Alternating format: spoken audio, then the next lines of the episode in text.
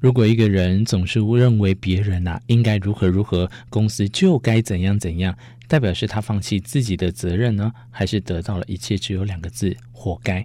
最怕是你就当你知道是活该，你还不愿意离开，这样到底谁才是最悲哀的呢？文学家家家教一定，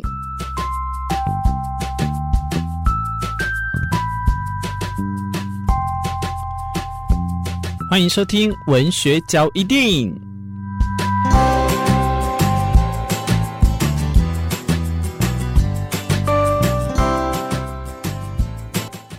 在职场上呢，很多人都习惯说，老板、主管应该如何如何，或者是公司应该怎么怎么样。如果不符合他们想象中的应该，他们就会抱怨，认为这个世界上不公不义呢，或者是不符合理想的世界应该有的模样，遵守应该有的规则，最后他们都成为了委屈的人。今天跟大家分享的这一篇是来自我们洪学珍所跟大家分享的：如果啊，放弃争取职场权利，下场都是活该吗？或许。对于你自己的职场人生，不要站在原地不动、委屈继续的情况下，而是做一点什么事情来改变。你要学会的是用聪明的方法、和善的态度改变身处的环境，因为我们每个人都是有力量的人。作家洪学珍呢，他其实想要跟大家分享，这个世界上本来就没有应该。如果啊，你想不通这一点，后面发生的一切不如意、不顺遂，只有活该可以形容。人生是你的，只有你能帮自己勇敢，帮自己争取权益，帮自己得到公平。其他的人不会帮你，因为他们都很忙，光是忙他们自己的工作和人生，就没有时间来照顾你的状况和心情。如果你连自己都不帮自己，那么还有谁能帮你呢？所以不是别人忽略你、欺负你、对你大小眼、待你不公平。因为重视你，注意到你的心情，关心你的权益是不是受损，这些都不是他们的义务。相反的，如果这些是你的责任，你没有担起责任，以至于发生了不应该的事情，是你的失责，是你的错误，就不要怪到别人头上。洪雪珍为什么会这么感慨呀、可能是对于自己的权益太懦弱的捍卫。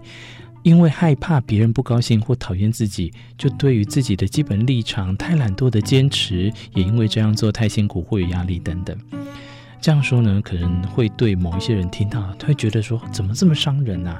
但这无非就是弱者的思维和行为。在这个世界这么竞争的情况下，弱者有什么条件跟别人谈权利和公义呢？更何况权利和公义是不会从天上掉下来的，而是自己争取而来的。对于这件事，你做了什么？换句话说，如果没有做，不就代表你把权力让出来？那还有什么好抱怨？因此，对于你的职场人生，洪雪珍是认为不要站在原地不动，继续委屈。每个人都是成为有力量的人。我很佩服的是我的朋友呢，他进去了一个影印机公司上班之后啊，遇到了这个百年公司呢，老是这种的这个非常的冗员，做事也非常非常的这种古板的情况下，更不用讲里面的勾心斗角。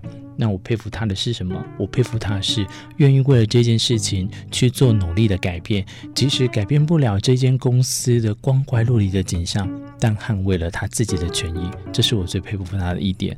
难能可贵的是，我再也不难能可贵的是，或许我不用特别去担心他对于他未来将来所做的任何一切决定。他愿意自行吸收，他愿意不委屈自己。如果一个人总是误认为别人啊应该如何如何，公司就该怎样怎样，代表是他放弃自己的责任呢，还是得到了一切只有两个字：活该？最怕的是你就当你知道是活该，你还不愿意离开，这样到底谁才是最悲哀的呢？今天跟大家分享的是来自于作家洪学珍这一篇真知见灼的文章啊，我会这样认为，也希望跟在这个身为上班族社畜的你，如果有这相关的情况下呢，对自己透过这一篇打打气，加加油。